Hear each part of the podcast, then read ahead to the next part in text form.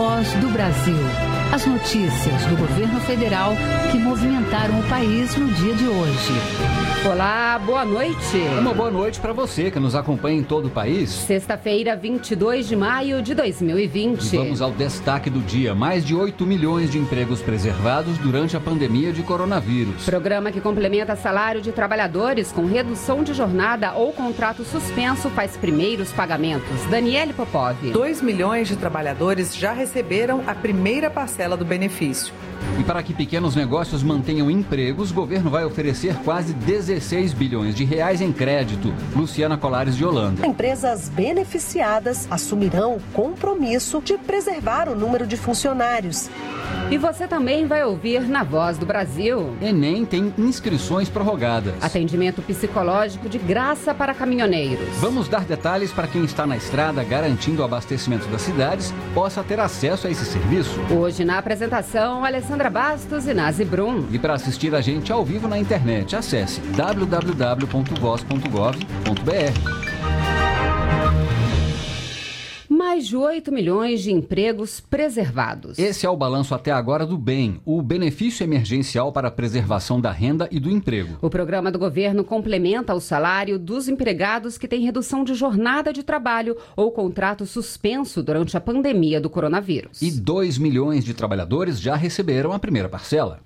A loja onde trabalha a vendedora Ana Vitório, num shopping do Rio de Janeiro, interrompeu as atividades quando foi decretado o isolamento social por causa do coronavírus.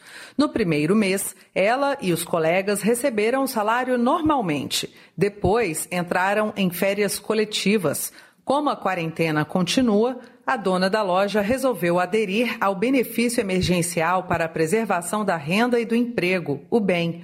Agora, Ana e os colegas de trabalho estão com as atividades suspensas, mas mantêm o emprego. O fato de eu estar assegurada que ainda existe o meu emprego, quando tudo isso acabar, sem sombra de dúvidas, me dá um alívio imenso. Alguns colegas já receberam tudo certinho e eu devo receber agora dia 30, dia 1 a Ana Vitório assinou um termo em que concorda com a suspensão do contrato, que pode durar até dois meses.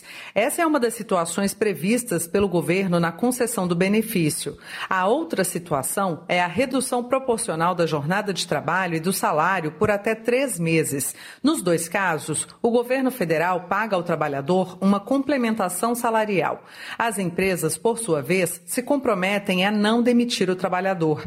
A vice-presidente de governo da Caixa, Tatiana Tomé, explica que 2 milhões de trabalhadores já receberam a primeira parcela do benefício. A Caixa já pagou no valor aí de 1,9 bilhão transferido para esses trabalhadores. Um terço deles não tem conta e a Caixa abriu poupança digital para um terço deles, foram incluídos aí na bancarização. A atualização do número de empregos mantidos por meio do programa é feita diariamente e até esta sexta-feira já passa dos 8 milhões. E esse número vai aumentar, segundo o secretário executivo do Ministério da Economia, Marcelo Guaranis. 8 milhões de pessoas tiveram seus contratos flexibilizados de alguma forma, estão pedindo a complementação, que poderiam ser, no limite, pessoas que estariam sendo desempregadas. Estamos conseguindo preservar o emprego de um grande número de pessoas. O benefício é calculado com base no salário do trabalhador dos últimos três meses ou um percentual do seguro-desemprego a que o empregado teria direito caso fosse demitido. O valor varia de R$ 261 a 1.813 reais. O trabalhador intermitente recebe três parcelas fixas de 600 reais. Reportagem Daniele Popov. E para que pequenos negócios mantenham empregos durante a pandemia do novo coronavírus, o governo vai colocar à disposição quase 16 bilhões de reais em crédito. O Pronamp, Programa Nacional de Apoio às Microempresas e Empresas de Pequeno Porte, vai oferecer empréstimo com juros reduzidos e três anos para pagamento.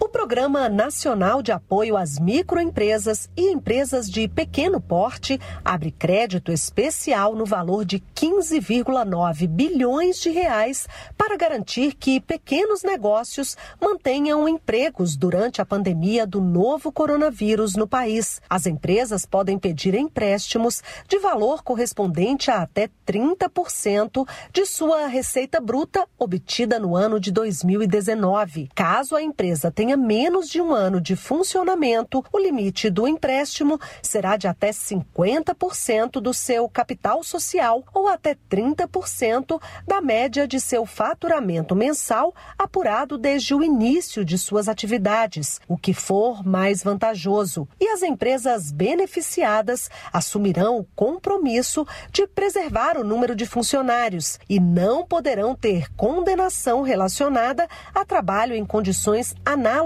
às de escravo ou a trabalho infantil. O secretário executivo do Ministério da Economia, Marcelo Guaranis, explica que o programa é mais uma forma que o governo encontrou para ajudar as empresas. No mundo, o debate tem sido da dificuldade que as empresas que estão passando pela crise estão tendo de acessar crédito. Os bancos têm que dar mais dinheiro para aqueles que estão em mais dificuldade agora. É uma equação que não é fácil de você resolver. Então é isso que estamos trabalhando. Igor de Oliveira é dono de uma loja de açaí em Brasília há 10 anos. Sem o faturamento de rotina, não está fácil manter o negócio. Essa linha de crédito nova do governo para micro e pequenos empresários certamente vai vir um bom momento, porque realmente a gente tem precisado, a gente está perdendo nosso fôlego a cada semana e essa linha vai vir para a gente suprir e tapar os buracos que ficaram abertos aí nesse período. As instituições financeiras participantes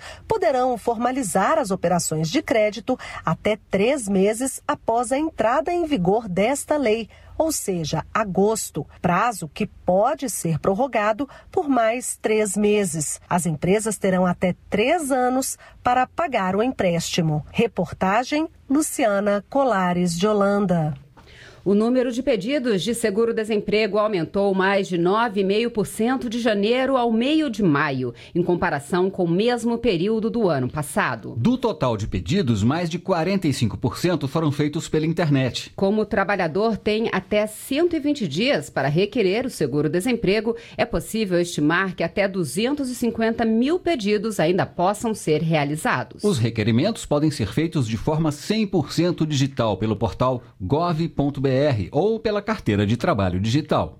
E outro programa do governo para auxiliar os brasileiros que tiveram a renda comprometida em função do coronavírus é o auxílio emergencial de 600 reais. A Caixa Econômica Federal já pagou mais de 17 bilhões de reais da segunda parcela do auxílio. Hoje receberam os beneficiários do Bolsa Família com o número de inscrição social UNIS final 5. E os pagamentos serão retomados na segunda-feira para os beneficiários que têm Final 6 e assim por diante até a próxima sexta-feira. Os demais trabalhadores estão recebendo o auxílio na conta digital da Caixa e, de acordo com o calendário, receberam hoje os nascidos nos meses de maio e junho. E neste sábado será feito o pagamento para quem faz aniversário em julho e agosto. Para esse grupo, o saque em dinheiro só será permitido após o dia 30 de maio. A Caixa também está pagando a primeira parcela do auxílio emergencial para um grupo de 8 milhões e meio de brasileiros. No calendário desse grupo, os nascidos em maio, junho e julho também recebem o auxílio neste sábado. E de acordo com a vice-presidente de governo da Caixa, Tatiana Tomé, não há necessidade de madrugar nas agências da Caixa.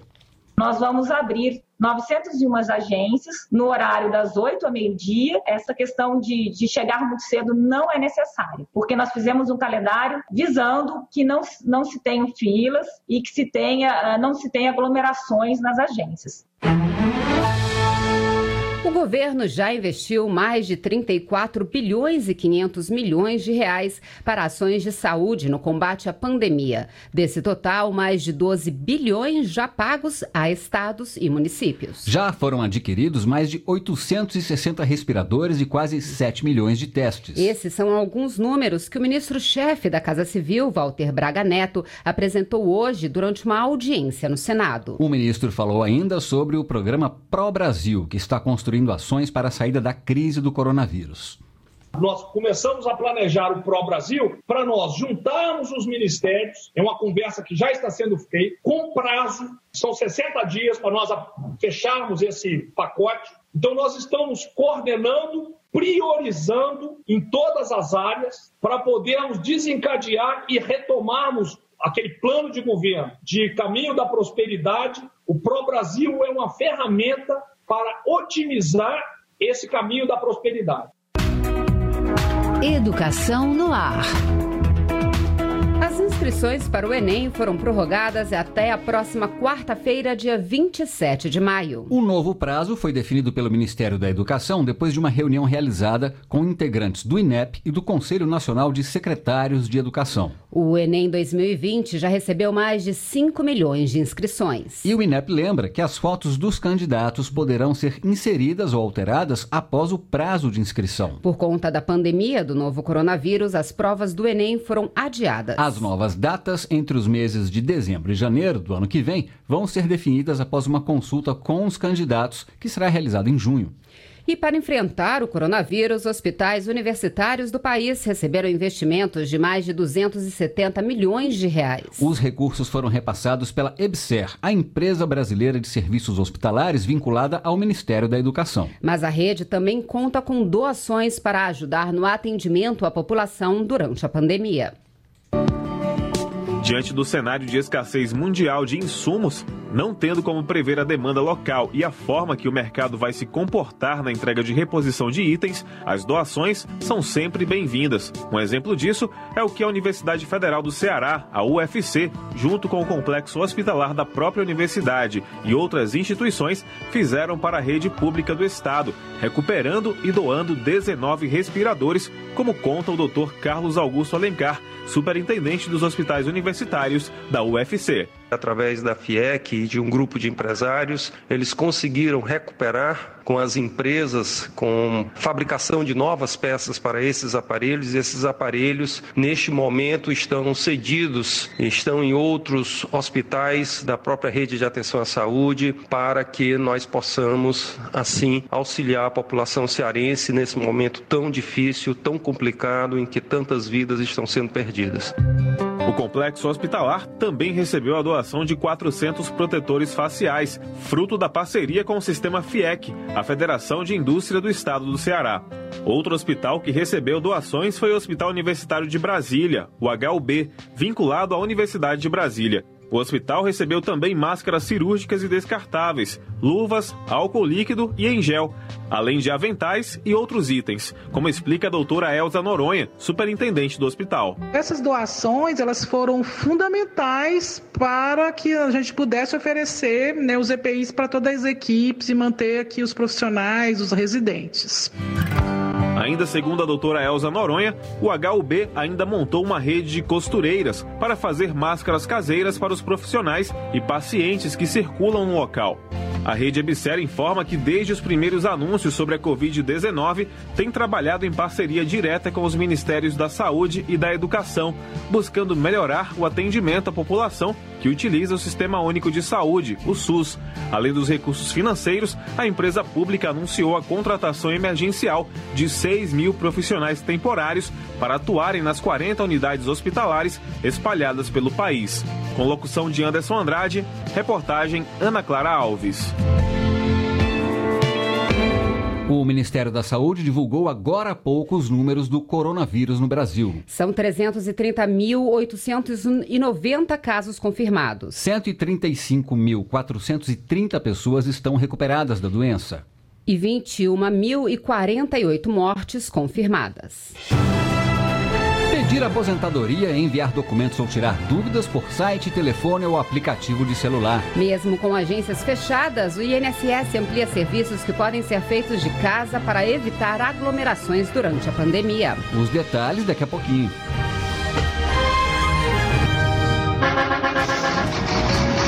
Minuto do Caminhoneiro melhorar a qualidade de vida dos caminhoneiros durante o período de pandemia de coronavírus. Com este objetivo, o Denatran, o Departamento Nacional de Trânsito, firmou uma parceria com a Associação Brasileira de Psicologia de Tráfego. O foco é no acolhimento psicológico dos profissionais que estão na linha de frente nas, nas rodovias para garantir o abastecimento do país. É o que explica Everaldo Valenga, coordenador geral de Educação para o Trânsito do Denatran.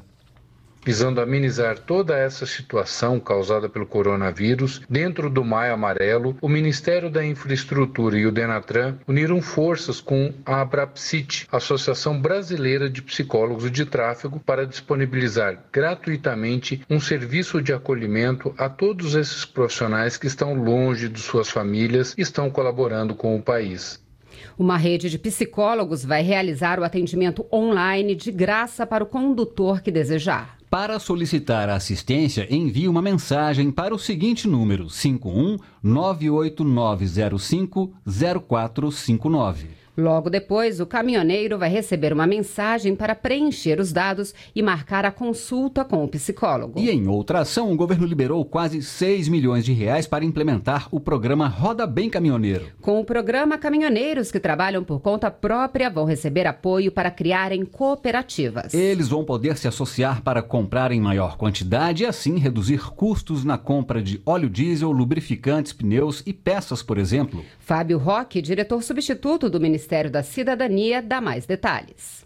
O projeto Roda Bem Caminhoneiro vai disponibilizar para 100 cooperativas de caminhoneiros autônomos assessoramento técnico, software de gestão, cursos de qualificação, infraestrutura contemplando tanques de abastecimento com 15 mil litros de óleo diesel e a bomba, escritórios containers para constituir a sede das cooperativas, computadores e sistema de pregão eletrônico para a compra coletiva por meio de um aplicativo que também servirá para o compartilhamento de ofertas de, de cargas. Então a ideia é fomentar as cooperativas existentes e também as cooperativas novas em regiões estratégicas. E o principal de tudo, mostrar os benefícios do cooperativismo ao caminhoneiro autônomo. Os links para cada cooperativa, existente ou nova, fazer a inscrição estão disponíveis na página do Ministério da Cidadania na internet em cidadania.gov.br. A restituição do imposto de renda é um dinheiro esperado por muita gente. E em tempos de pandemia pode fazer a diferença no orçamento, principalmente para quem faz parte do grupo de risco. Hoje, a Receita Federal liberou a consulta ao primeiro lote de pagamentos que contempla idosos e portadores de doenças graves. E quem ainda não declarou tem pouco tempo, tem pouco mais de um mês de prazo. Este ano, os pagamentos da restituição do imposto de renda foram antecipados. Nas edições anteriores, o primeiro lote do imposto era pago apenas em junho. Com o um novo cronograma, será depositado no próximo dia 29 de maio. E o contribuinte já pode saber se vai receber o valor agora no fim do mês. A Receita Federal abriu hoje a consulta no site ao primeiro lote, que contempla idosos e portadores de doenças graves. Segundo o fisco, serão pagos 2 bilhões de reais a mais de 900 mil contribuintes. Esta é a primeira vez que o pagamento dos lotes começa em maio e antes do prazo final de entrega da declaração. De acordo com a Receita Federal, o objetivo é reduzir os efeitos econômicos da pandemia de Covid-19, que tem afetado o país. Lembrando que, com o novo cronograma, os próximos lotes também serão creditados no último dia útil de cada mês e não mais no dia 15, como nos anos anteriores. A Receita também diminuiu a quantidade de lotes de 7 para 5. O último pagamento está previsto para 30 30 de setembro. E quem ainda não entregou a declaração tem até o dia 30 de junho para prestar as contas com o leão. Para saber se já vai receber o pagamento no primeiro lote, basta acessar a página da Receita na internet, que é receita.economia.gov.br. Graziela Mendonça para a Voz do Brasil. As Santas Casas e outros hospitais sem fins lucrativos que atendem pelo SUS vão receber 2 bilhões de reais do governo federal. Com o dinheiro, as instituições poderão comprar medicamentos e produtos hospitalares para atender pacientes infectados pelo coronavírus. Os hospitais poderão ainda adquirir equipamentos e fazer pequenas reformas para aumentar a oferta de leitos de terapia intensiva. O Ministério da Saúde também está destinando quase 180 milhões de reais a estados e municípios para fortalecer a atenção primária. Nesse caso, os recursos são para credenciar profissionais de saúde como agentes comunitários e equipes de saúde saúde da família. Em função da pandemia de coronavírus, o INSS vai manter as agências fechadas até o dia 19 de junho em todo o país. Mas, para garantir o atendimento à população, os serviços à distância foram ampliados pelo site, telefone e aplicativo para celular. Durante esta pandemia, muitos serviços que eram feitos presencialmente agora são remotos e teve muita adaptação, tanto das pessoas quanto de quem oferece o serviço, como, por exemplo, o INSS, Instituto Nacional do Seguro Social. Apresentar a documentação para se aposentar, tirar dúvidas sobre o processo ou mesmo descobrir quanto tempo falta para contribuir para receber um benefício. Alguns serviços que já eram disponíveis pelo site, pelo aplicativo ou mesmo pela Central 135 e que agora foram ampliados. Foi assim que a dona de casa, Maria Luzimar de Barros, descobriu quanto tempo falta para se aposentar. Ela contou com a ajuda da filha e as facilidades da internet. Preocupado, né, por causa que já há tanto tempo que eu contribuo e sem saber também como eu ia resolver é, para saber quanto tempo que falta para minha aposentadoria. E aí a minha filha colocou o aplicativo no meu celular Assim ficou muito mais fácil e resolvi tudo pelo celular sem precisar sair de casa. A Sebastiana Pires da Mota também precisou de uma mãozinha para se aposentar. Moradora de uma zona rural no Acre, ela garantiu o benefício sem sair de casa. Não foi preciso eu ir no INSS. Eu tenho um meu grande amigo que me ajudou para entrar na internet para conseguir fazer essa minha aposentadoria. As agências estão fechadas, mas o serviço não foi paralisado, segundo o diretor de benefícios do INSS, Alessandro Roosevelt. A Central 135 funcionando de forma remota todos os trabalhadores para que não tenha aglomeração desses empregados então, nós estamos preservando também a, a saúde dessas pessoas, mas sem deixar de atender a população. O diretor do INSS também informou que nas portas de todas as agências foram divulgados cartazes com números de telefone locais para o teleatendimento do beneficiário. Lembrando que a central do INSS é a 135 e os serviços podem ser acessados também pelo site meu.inss.gov.br e pelos aplicativos para celular. Para dúvidas sobre aposentadoria, use o aplicativo INSS. E para os demais serviços, o aplicativo Meu INSS. Reportagem Daniele Popov. Agentes da Polícia Legislativa do Senado e da Câmara dos Deputados foram capacitados esta semana para realizarem a descontaminação de prédios públicos, veículos e pessoas. A atividade faz parte das ações de combate e enfrentamento ao novo coronavírus. A capacitação, que durou quatro dias, foi promovida pelo Comando Conjunto Planalto. O comando é formado por integrantes das Forças Armadas. O comandante do Grupamento dos Fuzileiros Navais de Brasília, capitão de mar e guerra Valnei, explica os principais pontos do treinamento. Descontaminação de pessoal, descontaminação de viaturas, tanto na parte externa quanto na parte interna. Descontaminação de ambiente, onde está sendo simulada uma sala com todos os seus instrumentos de trabalho e imobiliário para que eles aprendam as diversas técnicas de contaminação e os produtos adequados para cada tipo de superfície a ser descontaminada. Além das capacitações, o Comando Conjunto do Planalto está realizando desinfecção em vários locais públicos, como hospitais, aeroportos e presídios.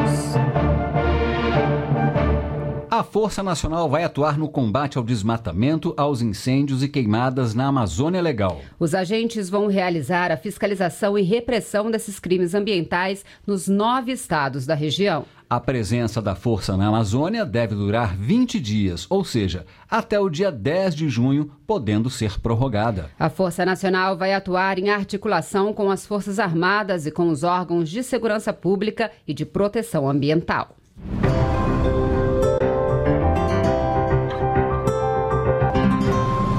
O CONTRAN, Conselho Nacional de Trânsito, alterou as regras para a vistoria veicular, aquele processo que é necessário quando um veículo muda de dono ou cidade. Agora será possível aos órgãos de trânsito definir novos locais habilitados para fazer a inspeção. A vistoria poderá ser feita fora das instalações dos órgãos de trânsito dos estados ou das empresas já credenciadas. A autorização foi publicada hoje no Diário Oficial. Essas foram as notícias do governo federal. Uma realização da Secretaria Especial de Comunicação Social da Presidência da República. Com produção da empresa Brasil de Comunicação. Fique agora com as notícias do Poder Judiciário e do Congresso Nacional. Uma boa noite, um bom fim de semana. Boa noite para você e até segunda.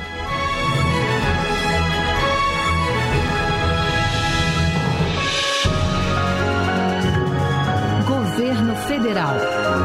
Pátria Amada, Brasil.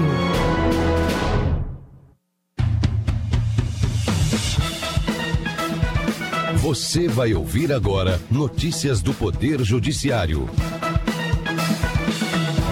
Ministro Celso de Mello do Supremo Tribunal Federal libera acesso ao vídeo e da gravação da reunião entre presidente Jair Bolsonaro e ministros. Juiz pode aplicar medidas coercitivas a familiares que se recusam a fazer teste de DNA, sejam ou não parte na investigação de paternidade. Ministério Público Federal quer informações sobre a operação que terminou com a morte do adolescente João Pedro no Rio de Janeiro.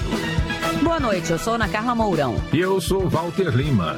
O ministro Celso de Mello, do Supremo Tribunal Federal, liberou o acesso ao vídeo da reunião ministerial realizada no dia 22 de abril no Palácio do Planalto.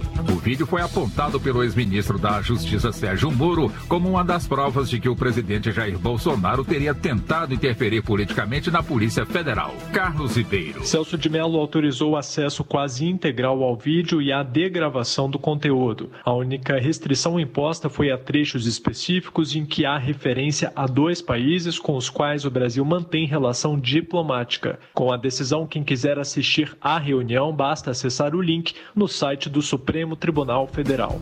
E o ministro Celso de Mello enviou para a Procuradoria-Geral da República três notícias crime, apresentadas por partidos políticos e parlamentares contra o presidente Jair Bolsonaro. Eles pedem o depoimento do presidente e a busca e a apreensão do celular dele e do filho dele, Carlos Bolsonaro, para a perícia. Os pedidos são referentes às denúncias de que Jair Bolsonaro Bolsonaro tentou interferir na Polícia Federal e buscou informações sobre investigações em andamento. Nos despachos, Celso de Mello ressaltou que é dever jurídico do Estado promover a apuração da autoria e da materialidade dos fatos delituosos narrados por qualquer pessoa do povo. O Conselho Nacional de Justiça publica orientações para inspeções no sistema prisional e socioeducativo pelo Poder Judiciário durante a pandemia. As recomendações trazem critérios para a seleção dos estabelecimentos e como devem ser a preparação, a periodicidade e os procedimentos. Daiane Garcês. As orientações ressaltam que a fiscalização é mais relevante por causa do fechamento das unidades em todo o país. Desde março, segundo o Conselho, as inspeções devem ser contínuas e permanentes para garantia e preservação de vidas. A última atualização do Departamento Penitenciário Nacional mostra que 938 presos foram confirmados com a Covid-19 e 33 morreram por causa da doença. O juiz pode aplicar medidas coercitivas autorizadas pelo Código de Processo Civil a pessoas que se recusam a fazer o exame de DNA para investigação de paternidade, sendo ou não parte no processo. O entendimento é da segunda sessão do Superior Tribunal de Justiça, Fátima Uchoa. Em ação de investigação de paternidade, o autor havia alegado fraude no primeiro exame de DNA feito há mais de 25 anos. Para a ministra relatora no STJ, Nancy Andrighi, apesar de não ser possível conduzir coercitivamente o investigado para acolher material genético por se tratar de violação à liberdade de locomoção, isso não significa que a parte ou terceiro pode desrespeitar, sem justificativa, a ordem judicial de comparecimento ao local da perícia. Assim, ao caçarem a sentença de primeiro grau que extinguiu o processo, os ministros determinaram a conclusão da instrução e devem ser adotadas, se preciso, medidas coercitivas previstas em lei direcionadas ao herdeiro reconhecido e aos irmãos do suposto pai falecido, mesmo que na condição de terceiros na ação. O Ministério Público Federal no Rio de Janeiro pediu à Polícia Federal informações sobre a operação que resultou na morte do adolescente João Pedro, de 14 anos. As informações foram solicitadas pela Câmara de Controle Externo da Atividade Policial e do Sistema Prisional. Maressa Omena. O Ministério Público quer os dados, registros audiovisuais, nomes dos agentes envolvidos e os objetivos da operação. A Polícia Federal tem 10 dias para fornecer as informações. João Pedro foi morto durante uma operação da polícia em São Gonçalo, região metropolitana do Rio de Janeiro, na última segunda-feira. Você acompanha outras notícias do Poder Judiciário em 104,7 FM para Distrito Federal e em torno e também pela internet. Acesse www.radiojustiça.jus.br. Siga pelo Twitter. twitter.com barra Justiça. Acesse ainda o portal de notícias do Supremo Tribunal Federal, stf.jus.br. Boa noite. Um bom fim de semana e até segunda-feira. Notícias do Poder Judiciário, uma produção da Rádio Justiça, Supremo Tribunal Federal.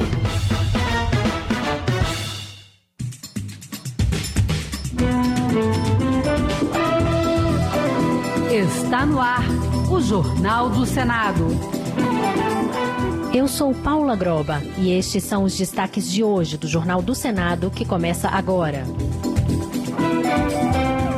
Em comissão do Congresso, o chefe da Casa Civil alerta para risco de desabastecimento caso a economia continue em ritmo lento. O projeto estende por mais três meses o pagamento de auxílio emergencial criado durante a pandemia. O plenário vai votar projeto que autoriza universidades públicas a produzir equipamentos de combate ao coronavírus.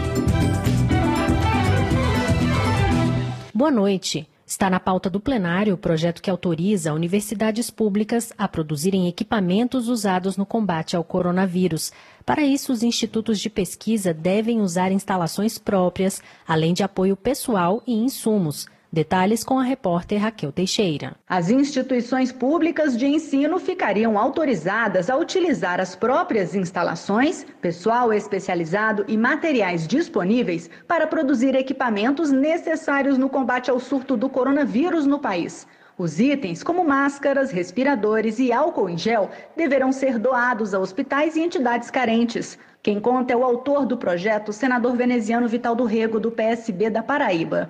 Se nós estamos precisando e sabemos dessa necessidade de termos respiradores, de termos máscaras, de termos álcool em gel que sejam distribuídos à população, nada sugere que não modifiquemos essa legislação a fim de que tenhamos distribuídos nos municípios e em nossos estados. A proposta já está na pauta do plenário e faz parte de um pacote de medidas em análise pelo Congresso Nacional para enfrentar a emergência de saúde pública internacional.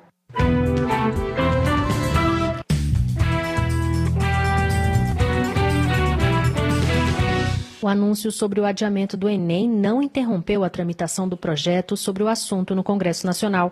A proposta, que já foi aprovada pelo Senado, trata também da acessibilidade nas versões impressa e digital do exame. Mais detalhes com o repórter Pedro Pincer.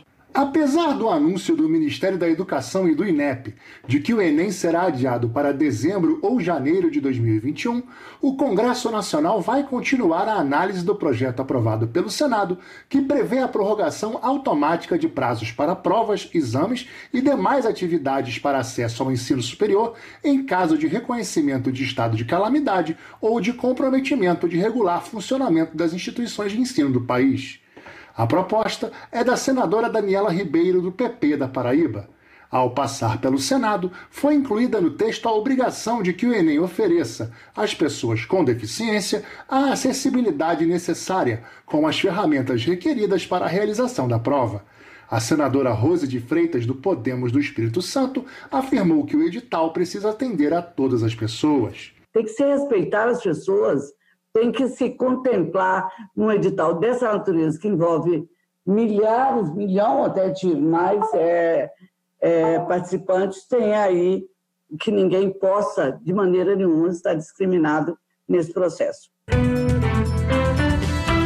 A divulgação do vídeo da reunião ministerial em que o presidente Bolsonaro teria ameaçado interferir na Polícia Federal teve forte repercussão entre os senadores. A derrubada do sigilo da gravação foi decidida nesta sexta-feira pelo ministro decano do Supremo Tribunal Federal, Celso de Mello. Repórter Celso Cavalcante.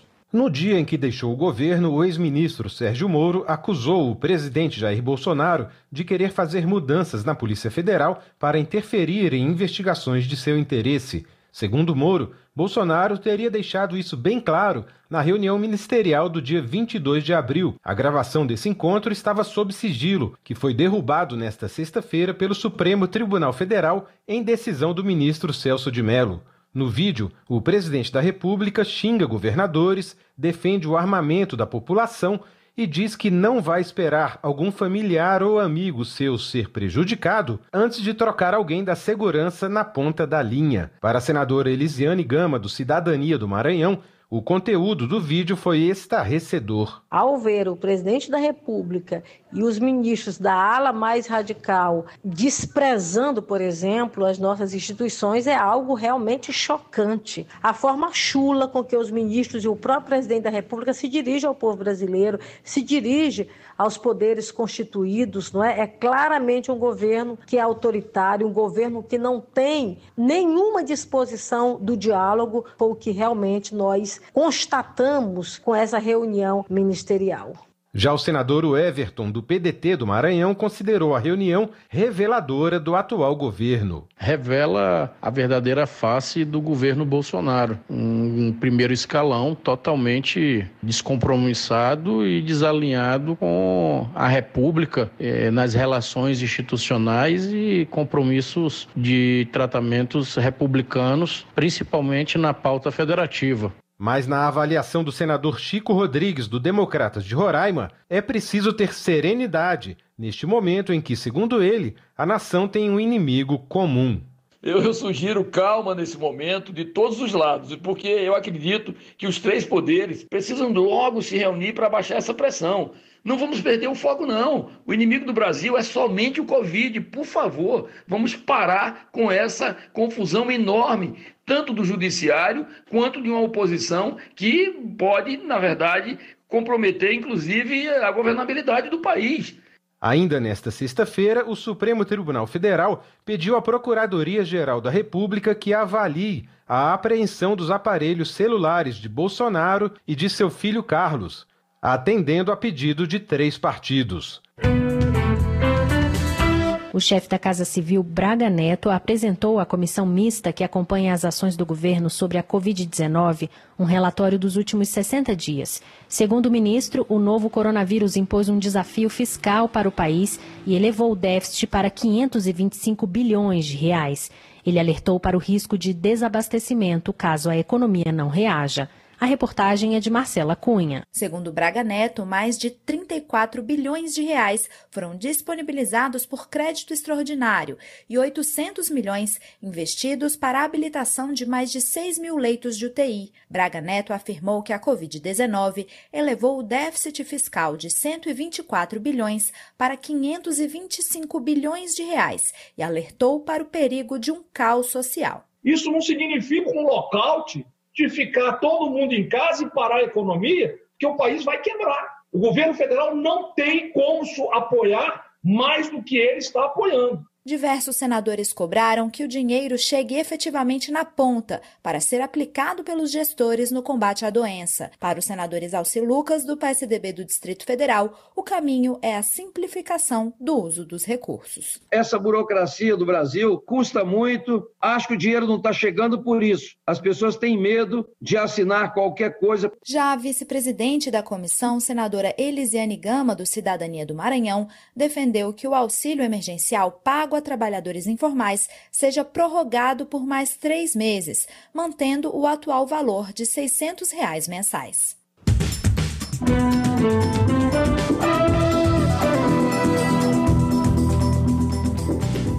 Com trabalhos técnicos de Eliseu Caires, o Jornal do Senado fica por aqui. Acompanhe agora as notícias do Tribunal de Contas da União e da Câmara dos Deputados. Boa noite.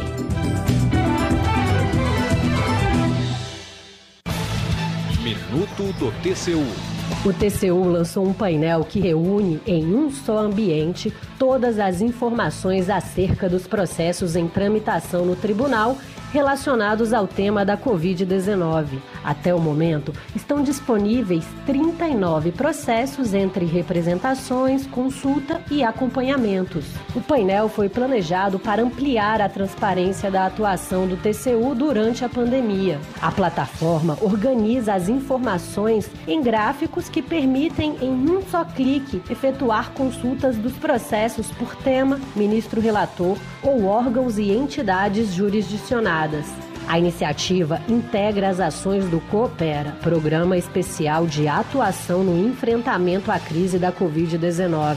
O Coopera busca apoiar o gestor público e a sociedade neste momento de combate à pandemia. TCU Fiscalização a serviço da sociedade.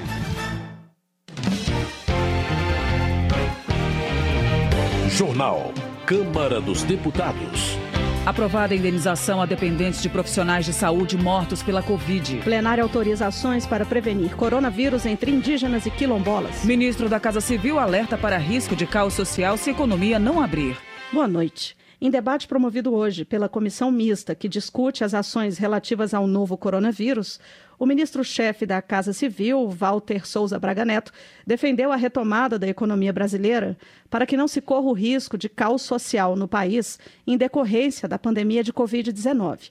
Quem acompanhou as discussões foi a repórter Noelle Nobre. Em teleconferência promovida pela Comissão do Congresso Nacional que acompanha a execução orçamentária relacionada ao novo coronavírus, o ministro disse que o governo trabalha para preservar empregos e que mais de 8 milhões foram mantidos até agora, mas que os recursos são finitos. Quando terminar o recurso, e não tem como continuar por muito tempo, a economia tem que voltar. E aí nós precisamos do apoio dos senhores. Porque se a economia não voltar, nós vamos ter gente morrendo de fome e vamos ter caos social, o de desabastecimento e tudo mais. Na videoconferência, Braga Neto também atualizou os parlamentares sobre as ações do governo no combate à Covid-19 no Brasil. Entre os diversos dados apresentados, ele citou o auxílio emergencial de R$ 600 a 1.200 reais para mais de 60 milhões de brasileiros, a disponibilização de 34 bilhões e meio de reais para a saúde e os mais de 6 mil leitos de UTI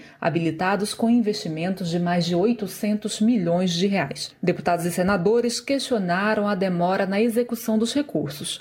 Um deles foi o relator da comissão, deputado Francisco Júnior, do PSD de Goiás. Isso nos leva a crer que parece que está tendo uma, uma dificuldade de gastar.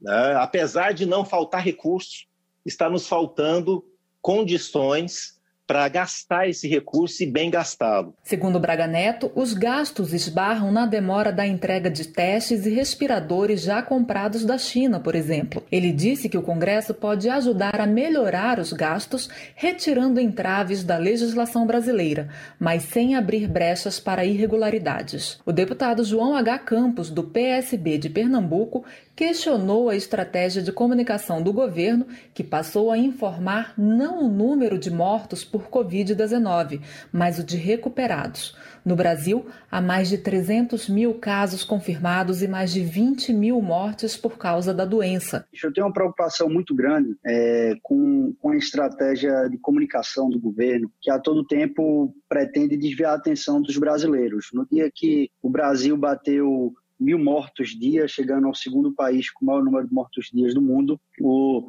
o esforço do governo foi divulgar o número de recuperados.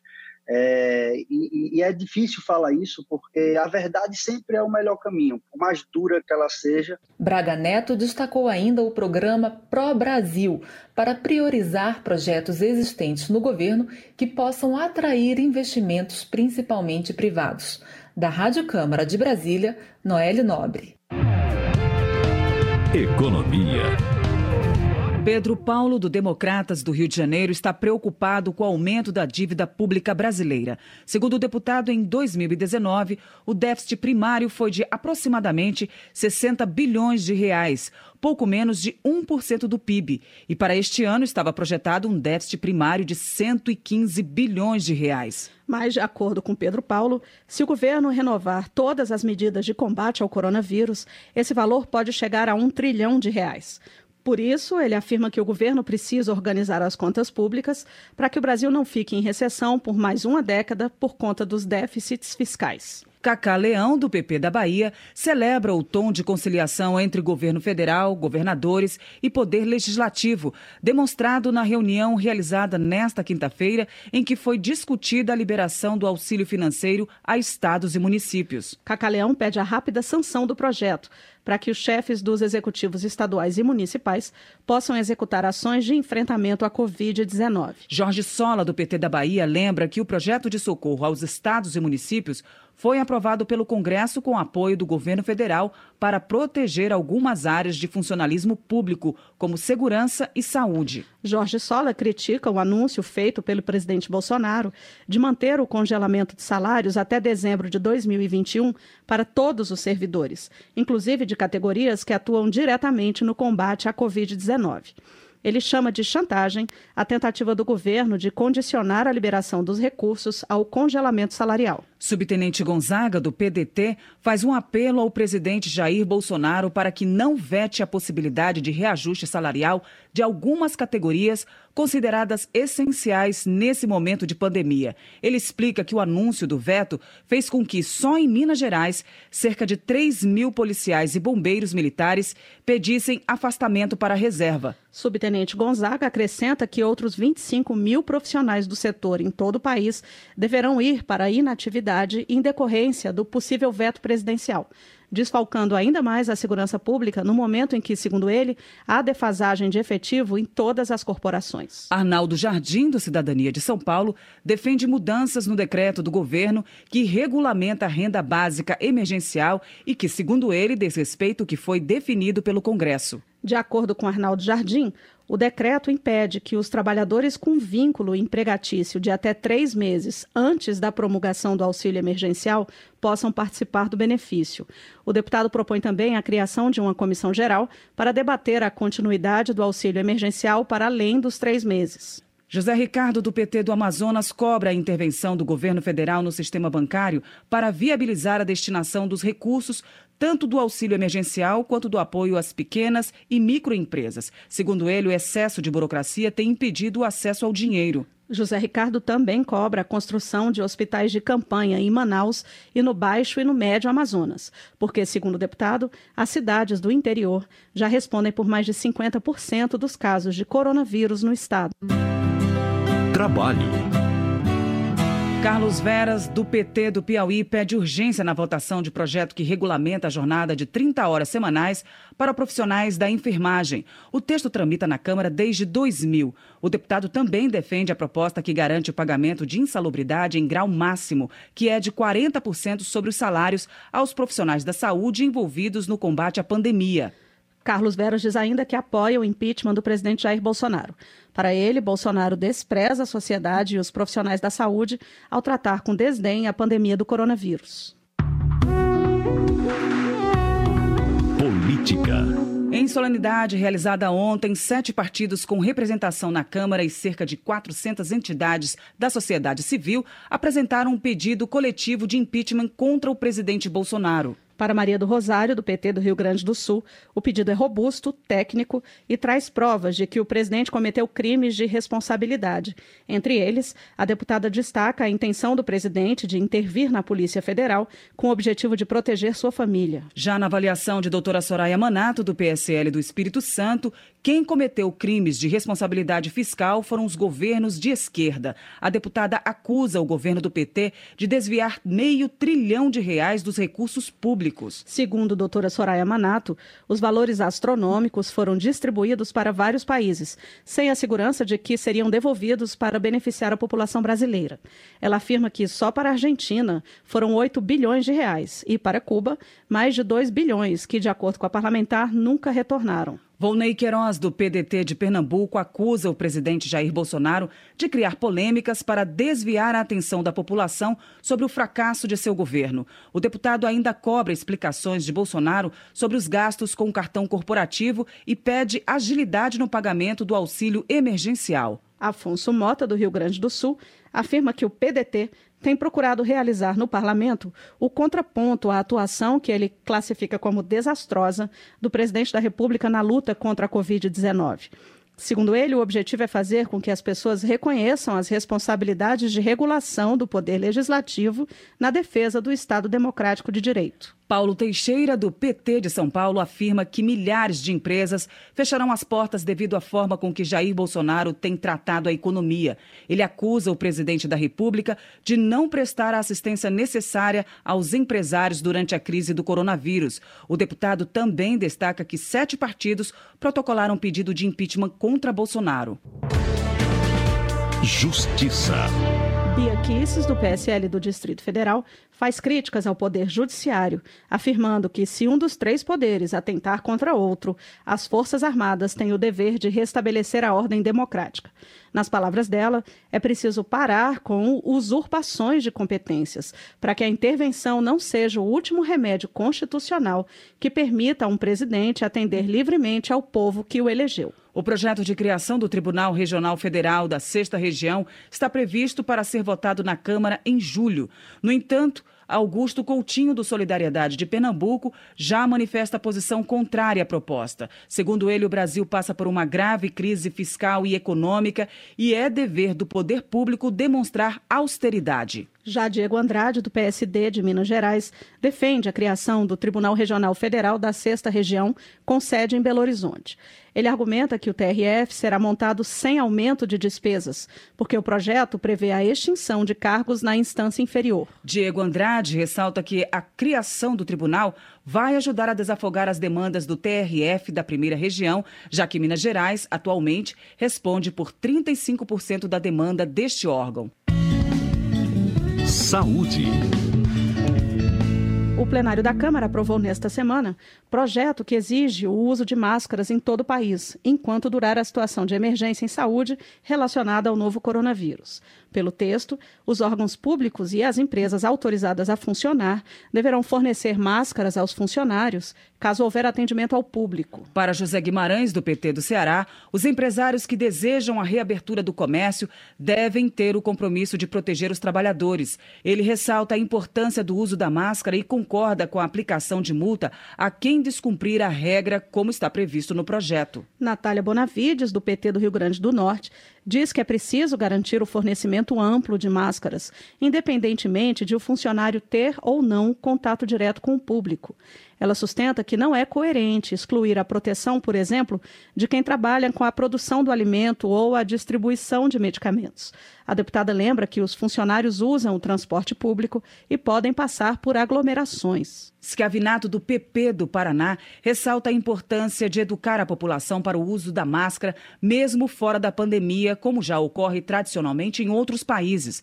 Para o deputado, o costume de usar a máscara reduzirá a contaminação por vários tipos de doenças e garantirá mais sobrevida à população. Wellington Prado, do PROS de Minas Gerais, também acredita que o uso da máscara em locais públicos deve ser mantido, mesmo após o fim da pandemia do coronavírus. Na opinião dele, a Covid-19 pode ajudar a mudar o hábito dos brasileiros, de forma a despertar na população a consciência de que a máscara protege não apenas do coronavírus, mas também de outras doenças virais. Jandira Fegali, do PCdoB do Rio de Janeiro, lamenta a rejeição de uma proposta de mudança no texto que obrigava o poder público a fornecer fornecer máscaras à população vulnerável. Ela lembra que, apesar de a Covid-19 ter chegado ao país por meio de pessoas ricas, atualmente são os pobres que mais sofrem com a doença, como indicam os gráficos que retratam a situação nas favelas e comunidades periféricas. Carmen Zanotto, do Cidadania de Santa Catarina, espera que o poder público tome a iniciativa de distribuir máscaras artesanais para a população em condições mais vulneráveis. Para ela, não é viável aplicar multa aos moradores de rua que não podem ter as máscaras. Pelo texto aprovado, a multa para os mais pobres será dispensada onde não houver distribuição gratuita de máscaras. Henrico Mizazzi, do PV de São Paulo, argumenta que faltou no texto a indicação da competência para determinar a obrigatoriedade do uso de máscara nas cidades brasileiras. Segundo ele, deixar a responsabilidade para prefeitos e governadores pode gerar confusão em locais onde o executivo municipal e o estadual não têm um bom diálogo institucional. Alexandre Padilha, do PT de São Paulo, cobra do governo federal o pagamento a profissionais residentes que atuam no combate à pandemia do coronavírus. Segundo ele, médicos, enfermeiros, fisioterapeutas, nutricionistas, odontólogos, farmacêuticos, psicólogos e trabalhadores do serviço social ainda não receberam os valores referentes às bolsas pagas pelos Ministérios da Saúde e da Educação. Votação. Medidas de prevenção do coronavírus entre povos indígenas e quilombolas, indenização para profissionais de saúde, ações de prevenção contra a violência doméstica durante a pandemia. Esses foram alguns dos temas aprovados pelo plenário da Câmara. Acompanhe a reportagem de Paula Bitar. Os deputados aprovaram um projeto que estabelece medidas para prevenir a disseminação do coronavírus entre as comunidades indígenas, quilombolas e tradicionais. O texto aprovado estabelece que a CESAI, Secretaria Especial de Saúde Indígena, vai coordenar um plano emergencial a ser executado em conjunto com estados e municípios. O plano deve, entre outros pontos, garantir o acesso universal à água potável, a distribuição gratuita de materiais de higiene, limpeza e desinfecção de superfícies e o acesso a testes rápidos, medicamentos e equipamentos para identificar a Covid-19. O governo federal deverá liberar imediatamente recursos à CESAI em valor pelo menos equivalente ao orçamento deste ano, com o objetivo de priorizar a saúde indígena em razão da pandemia. Medidas semelhantes se aplicam também às comunidades quilombolas. A relatora, a deputada Joênia Wapichana, da Rede de Roraima, ressaltou que características que fazem parte da tradição e da identidade dos povos podem também deixá-los em situação vulnerável. Estas populações consideradas historicamente vulneráveis por diversos fatores, dentre os quais a baixa imunidade e, em sua grande maioria, vive longe dos centros urbanos, frequentemente em unidades familiares, com grande número de moradores, sem a divisão de cômodos, utilizando utensílio doméstico de uso coletivo. Podem proporcionar, assim, a propagação de doenças infecto-contagiosas que pode se espalhar rapidamente e atingir grande parte das comunidades indígenas e quilombolas. No caso dos povos indígenas isolados ou de contato recente com a cultura brasileira, o texto aprovado determina que só em caso de risco iminente e em caráter excepcional será permitido qualquer tipo de aproximação para o combate à pandemia. Os deputados também aprovaram proposta que prevê o pagamento por parte do governo de 50 mil reais como compensação financeira a trabalhadores de saúde incapacitados permanentemente para o trabalho após serem contaminados pela Covid-19. A indenização também se aplica em caso de morte pela doença, quando o valor deverá ser dividido entre cônjuge e dependentes. Também deverá ser paga a quantia de 10 mil reais por ano que faltar para que o dependente menor de 21 anos atinja essa idade. A deputada Fernanda Melchiona, do PSOL do Rio Grande do Sul, uma das autoras da proposta, destacou que o projeto faz homenagem a Mara Rúbia Cáceres, técnica de enfermagem do Hospital Conceição do Rio Grande do Sul, vítima da Covid-19. De lá para cá, 143 profissionais de saúde no Brasil perderam a vida. A maioria mulheres. Perderam a vida de Covid-19. São homens e mulheres que deixam seus filhos, que passam horas a fio nos hospitais, que muitas vezes não voltam para casa para não contaminar a família e que estão salvando as nossas vidas. São os nossos soldados, são heróis e heroínas, mas acima de tudo são trabalhadores. E quando a gente diz que eles merecem mais do que palmas, é preciso traduzir em iniciativas concretas. Outra proposta aprovada pelo plenário estabelece medidas de combate à violência doméstica durante o estado de emergência de saúde pública. O texto torna essenciais os serviços de combate e prevenção à violência doméstica, ou seja, eles não poderão ser suspensos durante a pandemia. O projeto também garante medidas protetivas e atendimento presencial para os casos mais graves. A relatora, a deputada Flávia Moraes, do PDT de Goiás, ampliou o escopo da proposta, como ela explica. Acreditamos que o atendimento presencial deva ir além dos crimes de estupro e de feminicídio, sendo estendido também o crime de ameaça praticada com o uso de arma de fogo para os crimes de lesão corporal grave, gravíssima e seguida de morte, e para o crime de descumprimento da medida protetiva, conferindo uma maior proteção às mulheres vítimas de violência. Ademais, ajustamos o substitutivo de forma a atender solicitação das deputadas feita em reunião da bancada feminina para alinhar no texto as violências sofridas praticadas contra idosos, crianças ou adolescentes. Os deputados também aprovaram um projeto que cria um regime extraordinário para o registro simplificado junto à Anvisa de ventiladores pulmonares e equipamentos de suporte respiratório emergencial durante o período em que perdurar o estado de calamidade. A Anvisa poderá autorizar a fabricação e comercialização dos equipamentos com base em laudos de médicos especializados e projetos técnicos com padrões mundiais mínimos de qualidade. Outra proposta aprovada cria regras diferenciadas para empresas em recuperação judicial durante a pandemia, como a suspensão da decretação de falência, de execuções de garantias e de cobranças de algumas multas. O plenário também aprovou o projeto que impede o desligamento de serviços públicos, como de água e de luz, no fim de semana e em feriados e sextas-feiras por falta de pagamento. Os deputados aprovaram ainda a medida provisória que transforma cargos comissionados em funções comissionadas na Polícia Federal. As propostas aprovadas pela Câmara nesta quinta serão avaliadas ainda pelo Senado. Da Rádio Câmara de Brasília, Paula Bitar. Termina aqui o jornal Câmara dos Deputados, com trabalhos técnicos de Everson Urani e locução de Maria Clarice Dias e Val Monteiro. Boa noite para você. A Voz do Brasil está de volta na segunda-feira. Boa noite e bom fim de semana. Você ouviu A Voz do Brasil. Boa noite.